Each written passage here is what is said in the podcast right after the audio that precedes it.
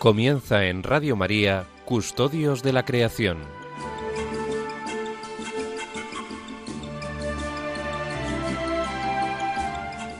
Un programa dirigido por Jaime Muñoz y José María Galán.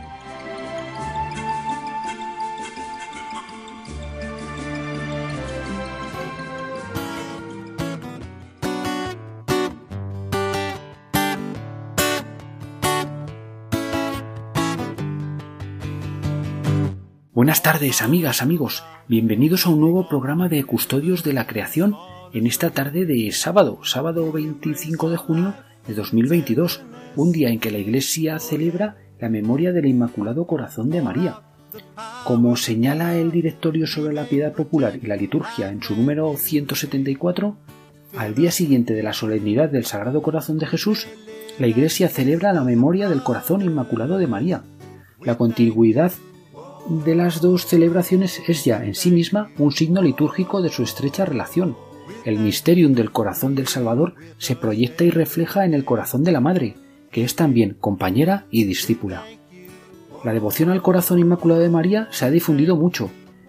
Después de las apariciones de la Virgen en Fátima en 1917, a los 25 años de las mismas, en 1942, Pío XII consagraba la Iglesia y el género humano al corazón inmaculado de María, y en 1944 la fiesta del Corazón Inmaculado de María se extendió a toda la Iglesia. Pues bien, amigas, amigos, eh, poniéndonos bajo el manto de nuestra Madre hoy en, en la celebración de su Inmaculado Corazón, comenzamos nuestro programa de hoy. Un programa que hoy hemos estructurado en tres secciones. La primera sección será sobre la actualidad de, la Iglesia en relación a la, a la, aplicación de la encíclica Laudato Si y nos la trae como es habitual Antonio Garrido del movimiento Laudato Si.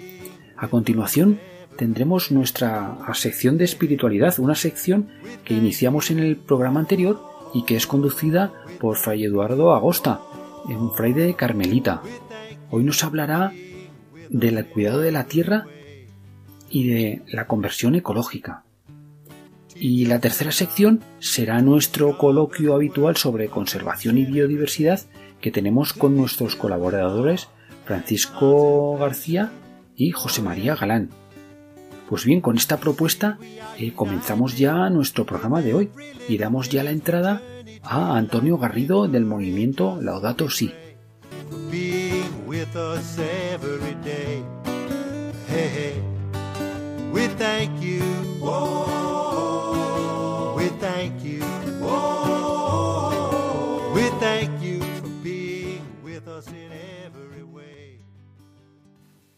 Muy buenas tardes, Jaime. Encantado de poder estar aquí una semana más con todos vosotros para traeros las actividades que se están desarrollando en España sobre el cuidado de nuestra casa común. Parece que estamos llegando ya al final del curso, pero todavía la agenda da algunos coletazos antes de la, de la llegada del, del verano.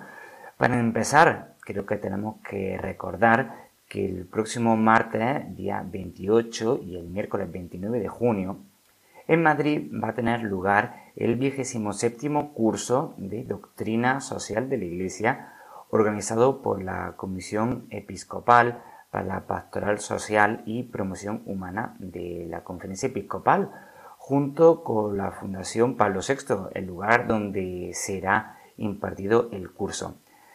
Tendrá como título La Sociedad de los Cuidados, un reto para la Iglesia. El curso puede seguirse tanto de forma online como presencial, con un programa la verdad que muy completo y, y muy variado. Toda la información está disponible en la página web de ambas instituciones, como digo, la Comisión de la Pastoral Social y la Fundación Pablo VI. Tendrá un gran número de ponentes y irá sobre el cuidado eso, de la casa común, el cuidado social, porque recordemos uno de los grandes leitmotiv de la encíclica, y es que en definitiva todo está conectado. Luego, ahora nos trasladamos hasta Granada. Durante el próximo fin de semana, es decir, del viernes 1 de julio hasta el 3 de julio, tendrá lugar el cuarto espacio de verano sur de España para educadores en la fe. Una oportunidad para aprender y profundizar en la ecología integral y cómo poder trabajarlo a posteriori con los más pequeños en los colegios y las instituciones eh, educativas. Un tema de gran vigencia que tiene un gran interés, ya que prácticamente está presente en todos los currículum educativos. Yo creo que puede ser una oportunidad muy interesante para profundizar y la que por supuesto estamos todos invitados. Este espacio está compuesto por charlas y talleres muy variados y comenzará con una ponencia de don Severino Calderón, un franciscano, que tendrá lugar el viernes 1 a las 10 de la mañana en el campus de La Cartuja, en el Colegio Mayor de Jesús y María. Para todos los que estén por la zona, pues por supuesto están invitados a participar. Y finalmente, continuando con el tema de la formación que estamos abordando, eh, del 31 de julio al 6 de agosto en Valladolid, la Comunidad de Ecología y Acogida Ana Leal de la Escuela Universitaria INEA celebra su Semana de la Ecología Integral 2022 para analizar las repercusiones de nuestra forma de vida y profundizar en nuevas pautas de comportamiento y compartir criterios y recursos. Todo ello va a ser animado por José, José Eizaguirre. Así que lo mismo digo, animo al que tenga un huequecillo en julio-agosto a sumarse. Por otro lado, empezamos a poner la vista a la vuelta del verano y comienzan los preparativos del tiempo de la creación. Como sabemos, un tiempo de celebración ecuménico que inicia el 1 de septiembre con la Jornada Mundial de Oración por el Cuidado de la Creación y que se extiende hasta el 4 de octubre, festividad de San Francisco de Asís. La presentación se realizó el pasado jueves 23 con el lema Escuchar la voz de la creación, donde se mostró además el logo de esta edición, que será la zarza ardiente, que nos recuerda a la frase del Éxodo, he oído su clamor, conozco su sufrimiento, ven ahora, te enviaré y estaré contigo una reflexión sobre cómo el fuego llamó a Moisés mientras cuidaba el del rebaño en el monte Horeb, esta zarza que ni se consumió ni destruyó, una llamada del Espíritu Santo que revela la presencia de Dios en toda la creación. Y ya finalmente otro plan para este verano, que iremos dando más datos, será la peregrinación europea de jóvenes a Santiago de Compostela del 2 al 7 de agosto, eh, fue pospuesto el año pasado por el tema de la pandemia, pero vuelve con la participación de miles de jóvenes para celebrar el año jacobeo, aunando fe, historia y por supuesto el cuidado de nuestra casa común a través de los múltiples caminos que se dirigen a la tumba del apóstol. Bueno, pues esto sería rápidamente un compendio de todas las actividades que están programadas para los próximos días. Muchísimas gracias y un saludo. Vida simple y crear belleza. En la creación Dios nos besa. Vamos construyendo el reino y nadie queda atrás. Queda atrás, nadie atrás. Laudato si, laudato si, familia que quiere cuidar. Laudato si, laudato contigo tierra hasta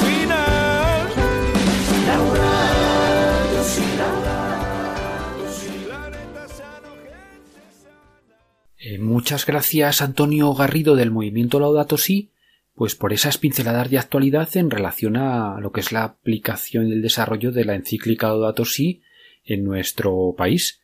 Y a continuación, pues ya pasamos a nuestra siguiente sección, esa sección que iniciamos en el programa pasado, sobre espiritualidad de la ecología, espiritualidad ecológica, en la que Fray Eduardo Agosta, Carmelita, nos está proponiendo un itinerario, un itinerario que continúa hoy en, este, en esta segunda entrega con eh, esa reflexión, esa meditación sobre eh, el cuidado de la tierra y la conversión ecológica, donde mm, Eduardo nos aproximará al libro del Génesis pues os dejamos ya con él muy atentos porque seguro que lo que nos va a contar Eduardo pues nos va a resultar de gran interés. Buenas tardes, querida audiencia de este programa de radio Custodios de la Creación de Radio María. Es un placer, soy Fray Eduardo Agosta Escarel, Carmelita, Y hoy nos toca el segundo tema de este itinerario que estamos haciendo sobre eh, nuestra espiritualidad de la ecología, ¿no? Cómo podemos, como cristianos de fe, hombres y mujeres, desarrollar también una sensibilidad sobre el cuidado de la creación. Y en este sentido, el tema que tenemos para proponeros hoy a cada uno de nuestros oyentes es el cuidado de la tierra y la conversión ecológica. Claramente, cuidado de la tierra es nuestra manera cristiana desde la fe de hablar de el cuidado del ambiente, ¿no? Cuidar de la tierra, la casa común. También a veces usamos el concepto de cuidado de la creación para referirnos no solamente a la parte natural, ambiental, medio ambiente, sino también a todas las criaturas, incluidos los seres humanos, porque como hemos visto en el programa anterior que tuvimos, hay un concepto nuevo en nuestra iglesia que es la ecología integral, que no es otra cosa que comprender también la dimensión espiritual sagrada que hay en la naturaleza, en la creación, y que une a todos, ¿eh? criaturas, hombres y mujeres, con las demás criaturas, y que de alguna manera han sido los místicos eh, de todos los tiempos que han descubierto justamente esa ecología integral o esa conexión escondida entre todas las criaturas, esta interconexión, ¿eh? La ecología nos habla de que todo está interconectado, todo está relacionado entre sí, cierto, de un modo físico, pero también lo están de un modo natural, eh, espiritual, natural, a través de eh, ser obra creada del amor de Dios, como habíamos visto. ¿no? Por eso San Francisco de Asís va a referirse a cada una de las criaturas que él va encontrando, el árbol, el agua, el sol, la luna, la tierra, como hermana y hermano, ¿no? Porque justamente es este, esta relación íntima, espiritual que tenemos con las demás criaturas lo que hace a la ecología integral. Y, y, esta percepción del místico, esta percepción del contemplativo, cuando está inmerso en la, naturaleza, cuando está inmerso y conectado con toda la creación, con la belleza y la armonía, la podemos también entender y descubrir escuchando atentamente la palabra de Dios. Es decir, el cuidado de la tierra, el cuidado de la creación ya es un precepto, un mandamiento que estaba contenido o que está contenido en la palabra de Dios en el Antiguo Testamento. Y para remontarnos, si uno quiere, a eh, esos textos fundamentales sobre todo el mundo creado, sobre el origen de este cosmos, sobre nuestra Tierra, basta con irnos al libro del Génesis. ¿eh? Todo lo conocemos. El libro del Génesis es, trata justamente la palabra Génesis, ¿no? Sobre los orígenes. ¿De qué? Del mundo que conocemos, tanto del mundo material como del mundo espiritual, de las cosas creadas. Y los primeros 11 capítulos de este libro del Génesis son justamente, refieren a em, esa etapa primordial del origen. No es tanto relatos cronológicos históricos, sino más bien son relatos primigenios de nos enseñan aquello que el ser humano es ansía, espera y desea a lo que está llamado por Dios a ser y por lo tanto eh, caminamos hacia ello. Serían como una especie de relatos de utópicos o una utopía, ¿eh? pero no una utopía en el sentido de pura ideología o pura idea, sino también un horizonte de sentido, es un camino, ¿no? un hacia dónde vamos, desde dónde venimos y hacia dónde vamos. Por eso también tiene un horizonte escatológico y nuestra fe claramente apunta hacia un cielo nuevo y una tierra nueva. Por lo tanto, esos primeros capítulos no hay que entenderlos tanto como, bueno, algo que hubo en un comienzo en la historia y luego lo perdimos, sino más bien como un, un relato fundacional ¿eh? del cual nos cuenta que todo depende de Dios, todo ha sido creado por Dios y tiene justamente una misión. Tenemos un, un lugar, ¿no? Cada criatura y el ser humano tiene una misión y un lugar en esta tierra, ¿no? Y que tiene que ver con ese origen, con ese origen de ser obra del amor de Dios. Y en estos 11 capítulos hay dos, mejor dicho, tres capítulos que son claves, ¿no? Los primeros tres capítulos, en los cuales tenemos, mm, seguramente ya lo sabéis todos, hay dos relatos de la creación. ¿no? Tenemos un primer relato de la creación, de cómo eh, todo surge de la palabra de Dios, de su amor, en el primer capítulo.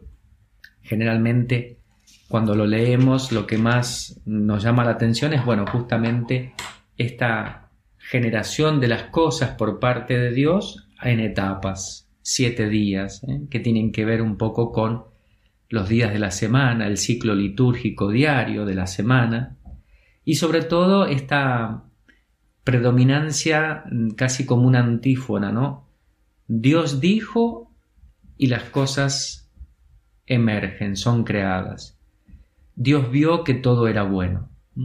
Eso es lo que va de alguna manera resonando a lo largo de este primer capítulo, diciéndonos justamente que todo lo que existe es palabra de Dios, existe por la palabra de Dios, por la fuerza de Dios y de su palabra, la palabra creadora que habitó entre nosotros, luego decimos, ¿no? Identificamos los cristianos con la persona de Jesucristo que ya estaba desde el origen junto con el Espíritu, creando con Dios creador todo lo que existe. Y lo más importante también que nos dice que toda esta creación tiene una armonía, tiene una, un balance, está todo interconectado y todo es muy bueno.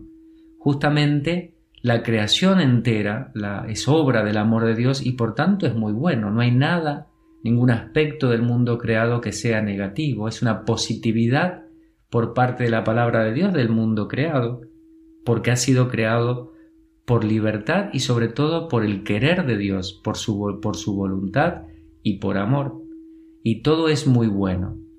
Y eso es justamente para nosotros los creyentes el fundamento de la ecología integral. La belleza, la armonía y, la, y el balance de la naturaleza, de la creación, salen de la palabra de Dios. Y ahí está de alguna manera nuestro fundamento de fe de por qué la creación es buena y es armónica y que justamente las perturbaciones ecológicas van en contra de esa armonía, ¿no? Todo lo que nosotros hagamos en términos de, de romper esa, esa, esa armonía, ese balance, esas relaciones justas que hay dentro de la belleza de la creación, de, de todos los seres que, que forman parte del mundo creado, tanto visible como invisible, material, inerte, como seres vivientes, entre ellos justamente el último en aparecer y que ser creado a imagen de Dios, es el ser humano, varón y mujer, nos dice este texto, el capítulo primero, creados a imagen de Dios, y creados para que seamos y puestos por Dios, nos dice Génesis 1.26, para, em, dice, que toda la creación, de alguna manera, esté sometida a nosotros como lo está sometida a la palabra de Dios. Y por lo tanto, tiene que ser en amor y en procreación, en cuidado, en ser procreadores, en continuar de alguna manera la obra creadora de Dios. Por alguna razón, hay algunos autores, sobre todo críticos, eh, ecologistas críticos de la religión que han visto en ese texto de Génesis 1.26, cuando Dios dice, crea al ser humano, varón y mujer, y le dice, creced y multiplicaos, ¿eh? eh creced y multiplicaos y llenad la tierra, el mandato bíblico para que el ser humano se sienta soberano de todo, pero un soberano tirano, demoledor, dominador y por lo tanto destructor en parte pudo haber sido así, pero yo creo que más que el mandato bíblico de eso tuvo es, es, eso una forma mentis, ¿no? una forma de pensar muy arraigada en el ser humano, más allá de, la religión, que tiene que ver con el egoísmo y la avaricia. ¿no? ¿Por qué? Porque este primer relato que nos habla de la tierra como un paraíso hermoso y la tierra una madre hermana proveedora de bienes para servir al hombre y el hombre similar a su a su creador es responsable y es administrador ¿no? de todos los bienes por ser el, el señor soberano, pero no un soberano tirano, sino un soberano administrador y responsable y co-creador, de alguna manera puede incluso em, apartarse. Eh, y eso es lo que nos cuenta el segundo relato. El segundo relato del Génesis, que empieza a partir del versículo 4 del capítulo 2, uno lee, dice, bueno, esta es la historia del cielo y de la tierra cuando fueron creados. Y vuelve otra vez el relato. Y uno dice, bueno, ¿cómo que pasó? Hay otro, sí, hay otro relato. Pero de nuevo, son es un relato que se complementa al anterior. El anterior nos habla de la armonía, es la base de la ecología integral, nos habla de la belleza y de la importancia del ser humano en el mundo creado como señor de todo, puesto de alguna manera por el querer de Dios, y la tierra como un paraíso, ¿no? como un lugar hermoso de, frutos y, de servicios que nos presenta, de bienes, ¿eh? decimos los bienes de la tierra. Mientras que en el segundo relato el texto es distinto, nos muestra en realidad como que la tierra es una estepa árida en la que hay que trabajar para que dé sus frutos y Dios colabora dando la lluvia. Nos lo dice claramente en los primeros versículos, ¿no? Dice, em, no había, Dios no había enviado sobre la tierra la lluvia y ni había hombre que cultivase el suelo. Es decir, claramente eh, la tierra eh, sin el trabajo del hombre, pero sin la bendición del hombre, es un espacio hostil para la vida, ¿no? para el desarrollo y para la prosperidad, no solo humana, sino también de las demás criaturas. Es decir, nos pone en situación. Y lo importante ahí es que ese texto identifica el cuidado de la creación con el jardín. Es decir, la tierra, este mundo en el que habitamos, es un jardín puesto por Dios en el medio del desierto. Y uno, si uno percibe un poquito lo que significa la tierra, habitada por, por seres vivos, en el desierto del universo, miremos la luna, por ejemplo, todo inerte, muerto, Marte, los planetas cercanos, claramente es un paraíso la Tierra. Entonces es como un jardín. ¿eh? en medio de un desierto que Dios ha puesto y a nosotros nos ha puesto allí, dice la palabra de Dios en este capítulo 2, en Génesis 2.15, Dios pone al ser humano creado del barro, varón y mujer de esta tierra, para que la cuide y lo cultive. Y ahí tenemos entonces una instrucción muy importante en clave ecológica el lugar del, ser humano en esta tierra tan milagrosamente productiva, verde, llena de vida, como un jardín en el medio del desierto, del universo, del sistema solar, es la de ser cuidadores y cultivadores de esta tierra. Cuidar y cultivar, ¿no? Génesis 2.15.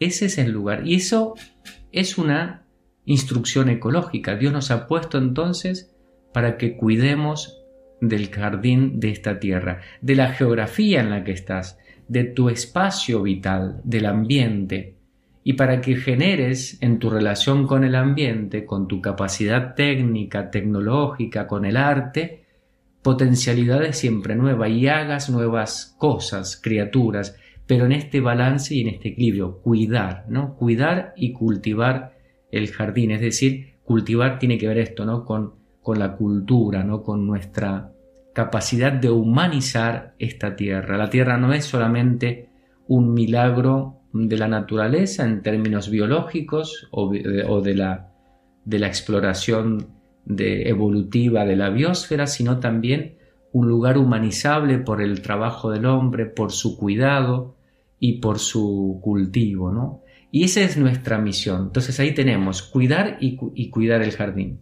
Y este texto también nos dice que por alguna razón relacionada con el tema del deseo, con el tema del conocimiento, de querer apropiarnos de alguna manera de los bienes de la tierra y de la vida, el ser humano se confunde y puede hacer opciones que van contra la propia vida e incluso generar muerte.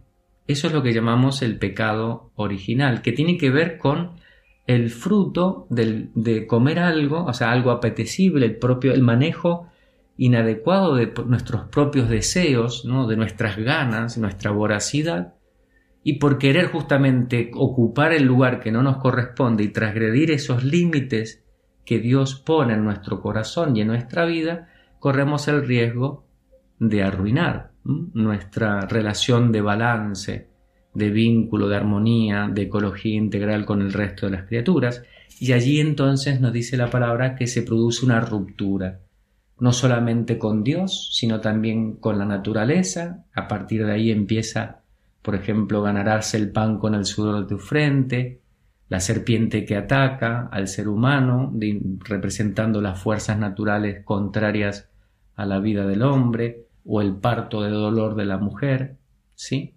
Y por otro lado también vemos que aparece el tema de eh, la vergüenza ¿eh? del ser humano o el sentirnos de alguna manera no dignos y ocultarnos de Dios, querer que Dios no esté en nuestro jardín, en nuestro ámbito, en nuestro mundo. Y Dios se pasea, ¿no? En el jardín y ahí aparece un diálogo importante. Le dice, Adán, ¿dónde estás? Génesis 3.9 o a Eva le dice, Eva, ¿qué has hecho? En 3.12, en el capítulo 3, versículo 12. Estas dos palabras, Adán, ¿qué has hecho? En perdón, Adán, ¿dónde está? Eva, ¿qué has hecho? Son dos palabras en donde Dios nos está llamando a la conversión, a que nos demos cuenta de que nos hemos equivocado, de que hemos generado una ruptura, de que nuestro deseo y nuestra voracidad y nuestra confusión a la hora de elegir en libertad genera mucho destrucción y muerte, genera justamente que perdamos el paraíso. Pero lo perdemos en términos de, de, lugar ¿eh? y vivimos entonces desterrados de alguna manera de ese lugar. Por lo tanto, la conversión ecológica que ya Juan Pablo II nos llamaba ah, en sus mensajes y que el Papa Francisco recoge, tiene que ver también con nuestra conversión del ser humano hacia Dios. Claramente el problema hoy en día que vivimos ecológico es un problema con una raíz profundamente humana y espiritual. Pero esto lo iremos viendo en los temas posteriores, porque vamos a seguir profundizando la conexión, por tanto, entre nuestro mundo interior espiritual que tiene que ver también con el manejo de los deseos, ¿eh? en los deseos humanos, y también con esta pretensión de querer realizarnos totalmente, eh, como si fuéramos lo más importante del mundo, en, en, plano meramente material y en conexión con la naturaleza y por lo tanto el riesgo de corromperla. ¿eh? ya estaba ya de alguna manera representados en estos textos originales del libro del Génesis. Obviamente hay mucho más que se podrían decir de cosas que uno puede leer de estos textos. Por ejemplo, cuando Adán se descubre que Dios lo está buscando y le dice, ¿qué has hecho? Bueno, es que esta mujer, la que me has puesto ahí, es la que me ha dado de comer, el fruto prohibido, ahí empieza el, tema de la culpa, ¿no? De culpar al otro y no hacernos cargo de nuestra propia responsabilidad, ¿eh? como una tendencia tan humana, tan natural que tenemos. Y había justamente unos versículos antes, cuando Dios le presenta a Eva a Adán, le había todo lo contrario, le había dicho, esta es por fin hueso de mis huesos y carne de mi carne. Y claramente vemos cómo el pecado, la ruptura, la avaricia, el deseo, nos lleva a generar mucha destrucción en nuestras relaciones humanas y nuestras relaciones también con la naturaleza y con Dios. Y por eso este llamado a la conversión, a un volver nuestro camino hacia el lugar que hemos dejado. Y ese es nuestro itinerario, ¿no? nuestra, nuestra, nuestra tensión de cristianos a lo largo de nuestras vidas. Cuidarnos mutuamente, cuidar de la creación y cuidar también de, de nuestra espiritualidad, de nuestra relación íntima con Dios. Que bueno, los emplazo entonces para la próxima charla. Ojalá podamos volver a vernos. Gracias por estar, eh, estar aquí, escuchar y llegar hasta este punto y espero que, que haya sido de vuestro interés. Saludos cordiales y un abrazo a todos.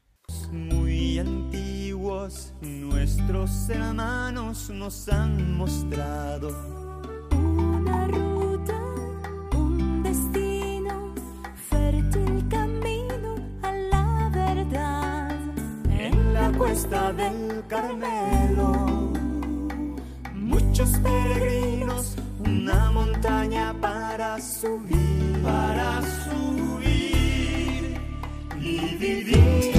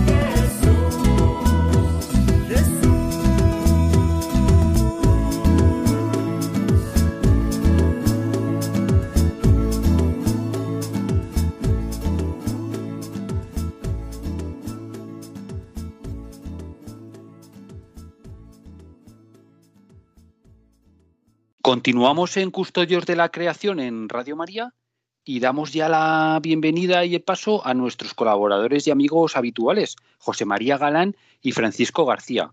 Eh, buenas tardes, José María, bienvenido a un nuevo programa de Custodios de la Creación. Buenas tardes, encantado de estar aquí nuevamente. Eh, ¿Qué tal, José María, por ahí, por la zona sur? ¿Cómo, cómo, cómo llevamos este inicio de- del verano?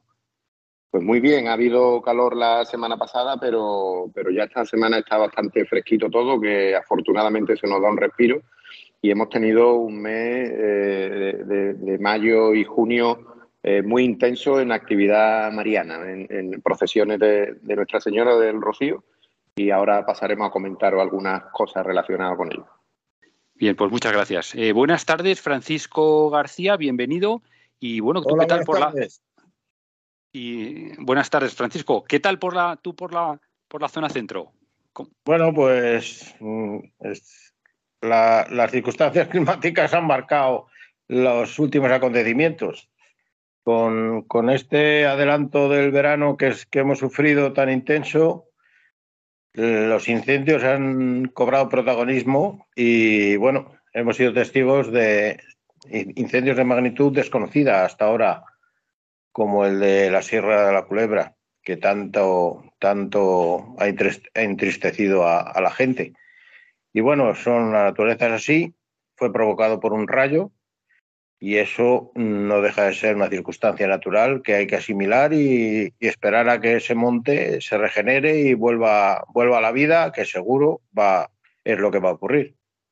Sí, es verdad. Muchas gracias, Francisco. Además, eh, bien, un- una zona conocida para, para ti, ¿no? Por, tus inicios en, también allí en, la zona de la, de la Sierra de la Culebra. Bueno, pues, pues entonces, eh, eh, como es habitual, amigos, pues queremos eh, enfocar los programas, pues bueno, trayendo y compartiendo con nuestros oyentes, pues un par de noticias y luego comentar en relación a alguna especie emblemática de nuestra, de nuestra fauna.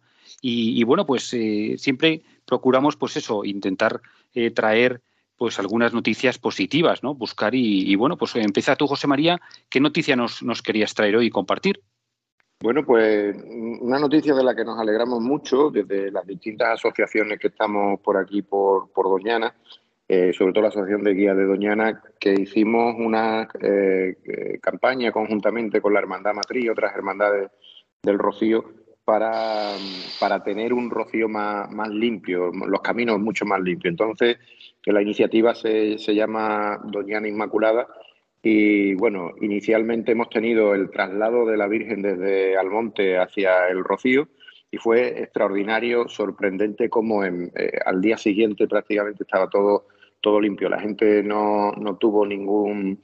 Eh, hemos tenido años más complicados por, por tema del uso de plástico, de botellitas de agua, pero esta vez no, esta vez la gente lo han hecho de otra, de otra manera. Esa es la noticia más positiva que tenemos de, dentro de lo que es la cuestión medioambiental, porque como ha dicho Paco, sí que hemos tenido una ola de calor muy potente, como el resto de, de la península, pero el hecho de que la gente cambie de actitud hacia, hacia una, un, unas eh, romerías más sostenibles, más responsables, con menos residuos, es importante que sigamos esa línea. Yo creo que estamos en el marco de lo que el Papa Francisco nos indica dentro de la Laudato Si y, y estaríamos muy bien también que fuésemos compartiendo eso con el resto de, de, de romerías. Pues, pues qué interesante. ¿Y cómo surgió esa iniciativa? ¿De, de allí de algún grupo, de alguna hermandad? O...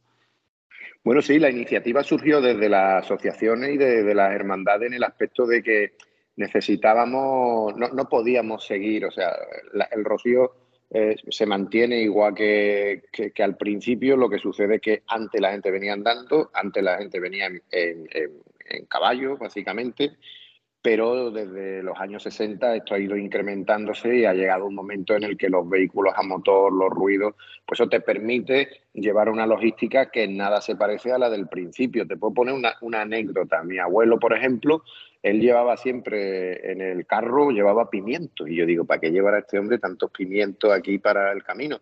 Pues los usaba como vaso, lo usaba como vaso, o sea, le cortaba la cola al pimiento, el pimiento era hueco, allí se echaba el vino, la manzanilla o lo que fuese, y además un vaso isotérmico, biodegradable y retornable, todo lo que quiera.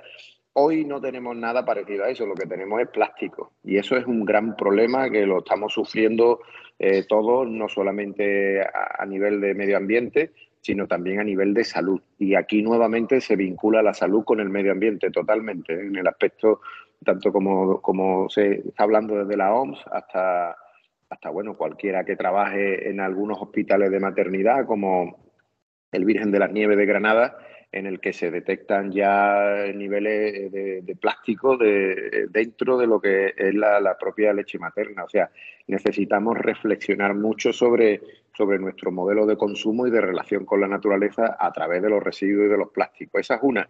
Y la otra cuestión es el tema de alimentos. Se ha hecho también una mejor gestión pues para que no se tire basura con alimentos. Es decir, la, estamos metidos también en, en una sociedad en la que lo que más nos ha unido siempre a los humanos con la naturaleza han sido los alimentos. Eh, el alimento básicamente eh, se extrae de la naturaleza, entonces todo lo que sucede ahí nos termina, nos termina afectando y nuestra relación con el alimento nos da una idea también del impacto que generamos en la naturaleza. La cantidad de toneladas de basura eh, alimenticia o alimentos que podrían estar en buen estado y que se han ido tirando eh, por restaurantes, por, en nuestras casas, en los colegios, es algo que es también un motivo de reflexión y nuevamente menciona al Papa Francisco cuando nos dijo no tiréis la comida. Eh, y fundamental que, que, que, hagamos ya una reflexión también en cuanto a eso. Así es, pues, pues muchas gracias, muy interesante todo lo que, lo que nos has traído esta tarde. Tú y Francisco García, ¿qué querrías un poco comentar, eh, comentar y compartir con los oyentes en este, en este sentido? Bueno, pues como buena noticia, puedo pues, se me ocurre que una especie que estuvo a punto de desaparecer, como ya ya todo el mundo sabe, nuestro, nuestro queridísimo lince ibérico, pues eh, ha superado los 1.300 ejemplares en España eh, y Portugal y ha salido de ese pozo que le llevaba a la desaparición y siembra un, un futuro lleno de esperanza para la especie y para todos los que compartimos hábitat con ella, que somos la humanidad entera. Así que creo que es una noticia pequeñita, pero extraordinaria. Pues sí, la verdad es que muchas gracias. Es verdad, se salía por ahí esa noticia estos días de esas, esas estimas poblacionales que, que bueno, muestran un proyecto de, de éxito y de, y de, recuperación en esta especie que hace unos años estaba, estaba tan mal. Pues, pues bueno, pues entonces, eh, nada, vamos a dar ya paso a nuestra especie invitada de hoy en el, en el programa.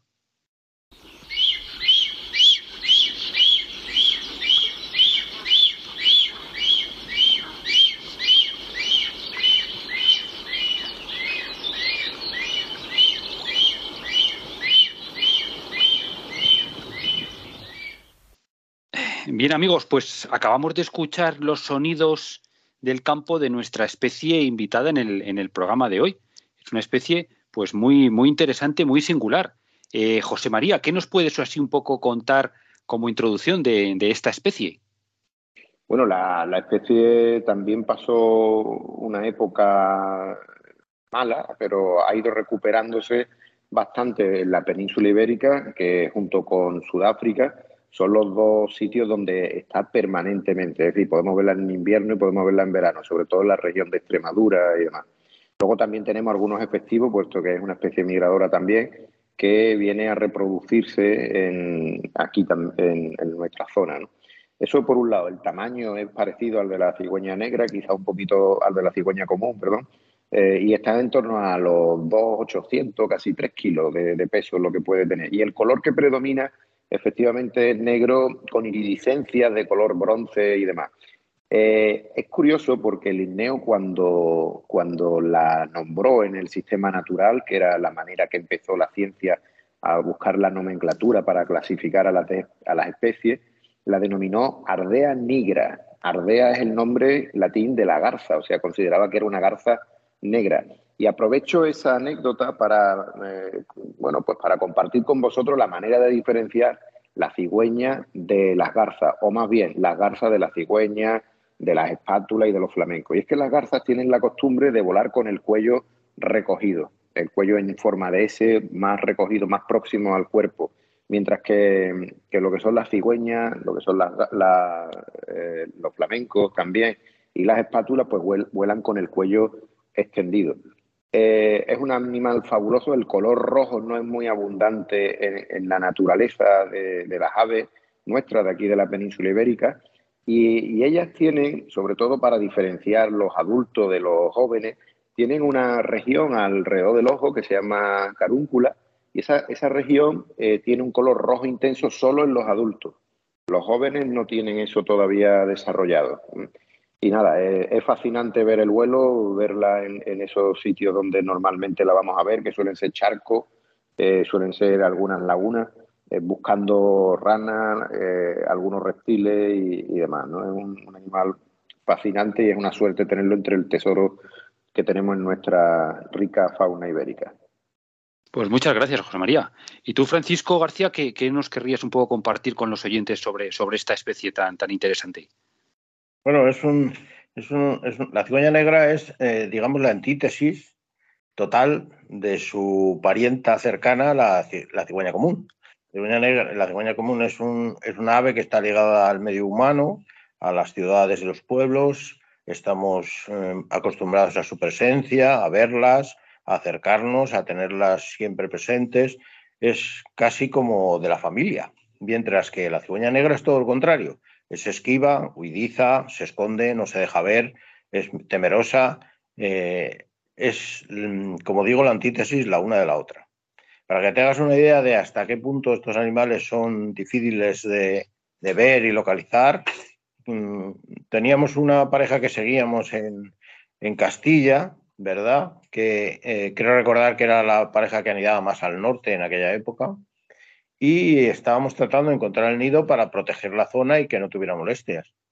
Y siempre veíamos que entraba, desde, una zona alta, veíamos que entraba al, al soto del, del río, desde por un punto, y entonces, pues, mm, tratábamos de buscar eh, la presencia del nido en la zona por donde entraba el bosque.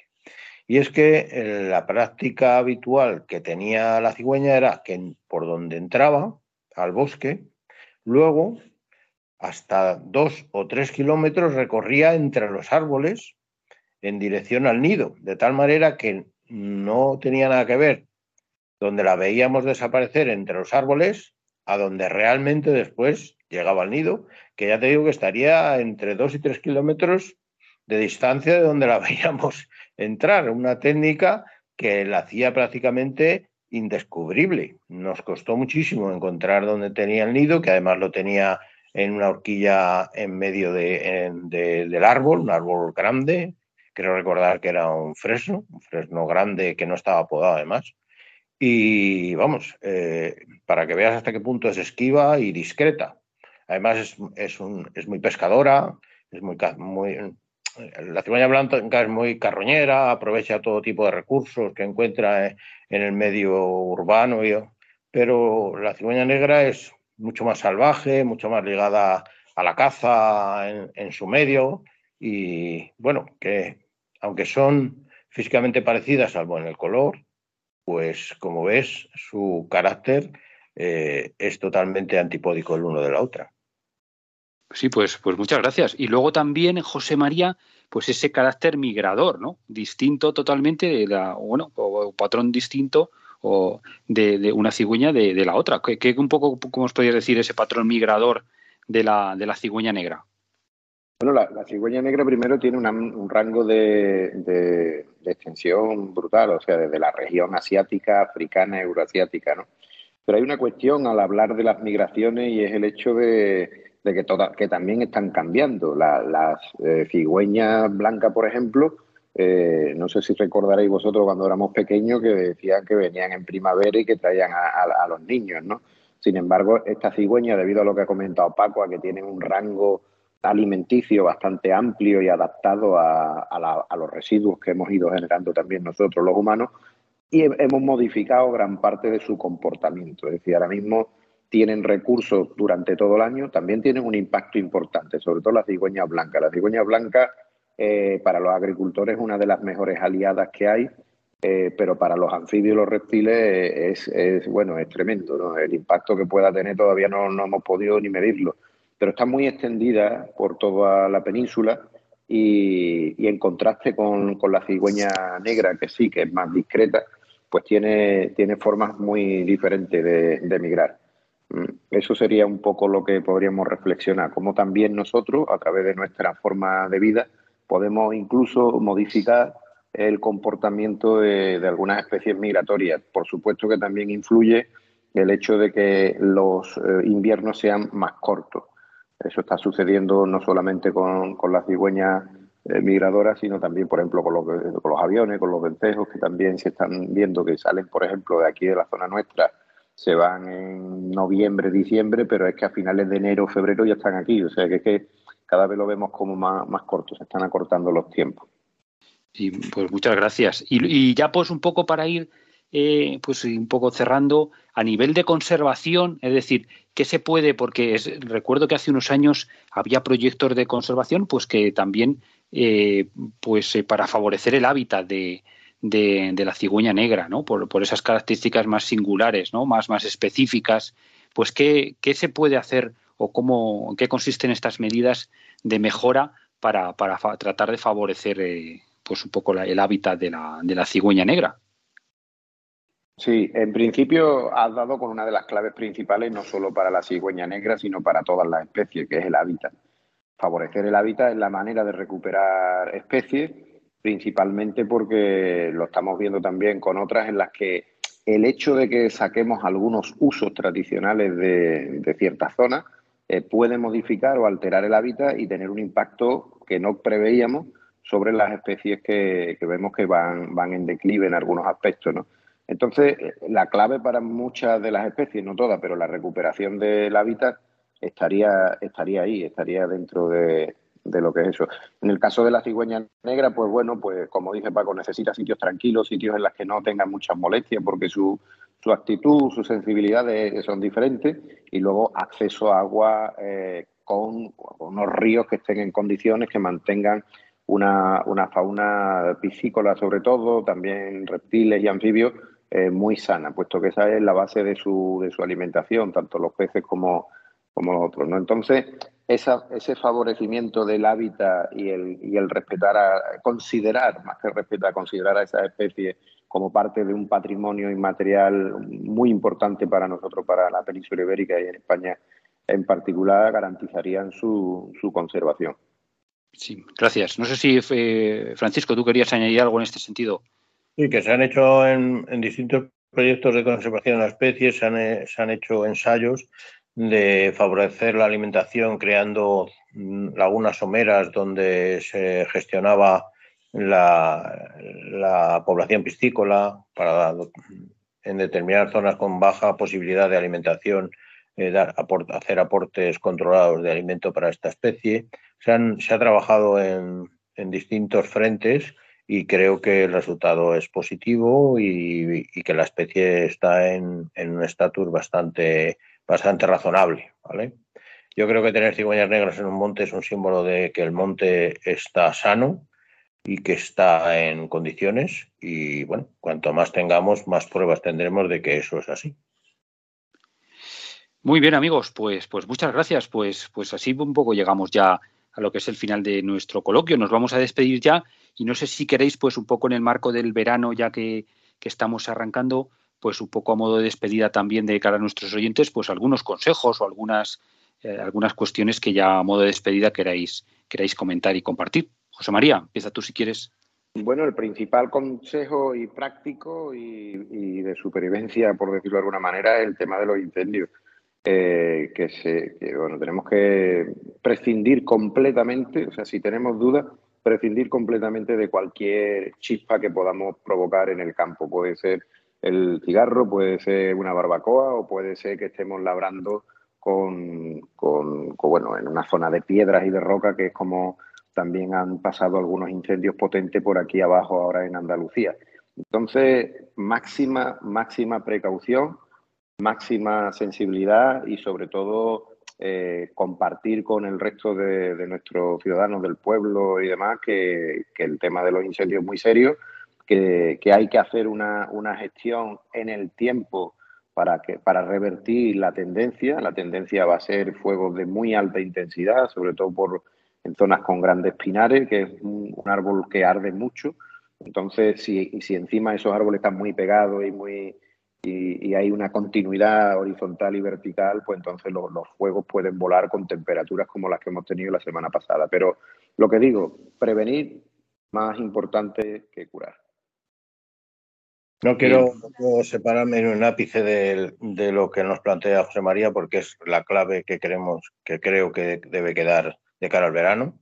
La lucha contra incendios es un, una empresa de todos, no solo de los servicios forestales, sino de todos todos tenemos un teléfono móvil y eh, mmm, circulando por el campo, si se detecta cualquier foco que esté eh, en ese momento empezando y enseguida eh, eh, ponernos en contacto con, con el 112 y, y, dar aviso porque la inmediatez en el ataque al incendio es uno de los factores primordiales para, para, para apagarlo. Y bueno, que colaborando todos en, con precaución, con no hacer fuego, con evitar cualquier punto mm, posible de ignición y dando la voz de alarma en caso de, que se vea cualquier inicio de, de incendio, pues con, con, eso esperemos que este infierno que hemos pasado no se repita en este verano. Bien amigos, pues, pues muchísimas gracias. Con estos consejos eh, acabamos nuestro coloquio de hoy. Muchas gracias de verdad a los dos y nada, os emplazamos para, para el próximo programa que tendremos. Pues muchas gracias, de verdad. Venga, muchas gracias a vosotros y nos vemos en el próximo programa. Un abrazo. Bueno, pues nada, pasar un buen verano y mucho y mucha fuerza para todos. Gracias.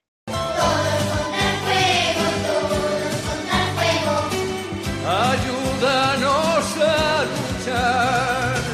Esta obra de siglos es para tus hijos y la tienen que heredar. Nuestro bosque hay que cuidar, que no quede muerto, que no sea un desierto.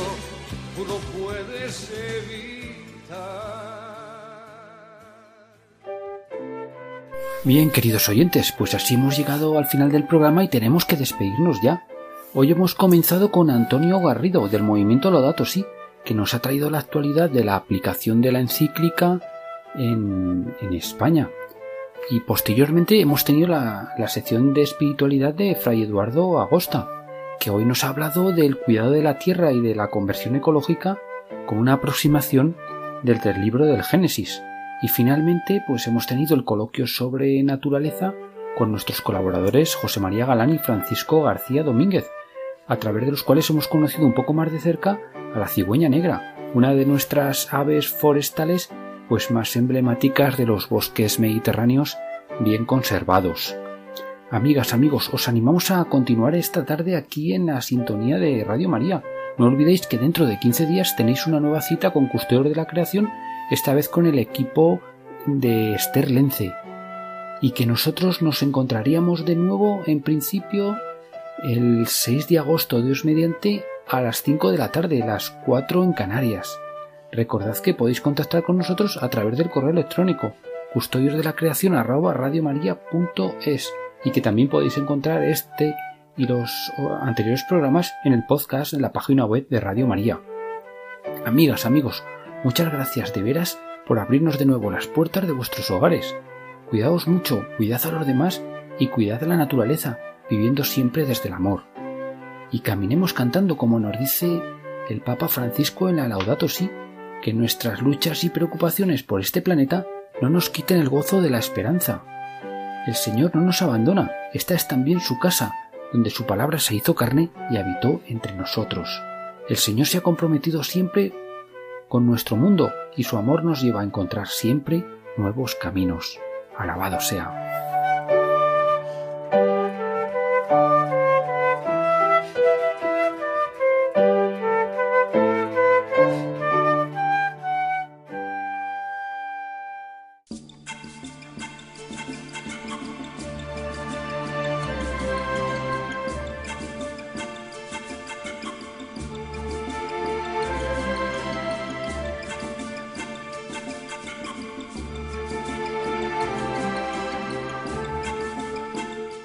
Acaban de escuchar el programa Custodios de la Creación.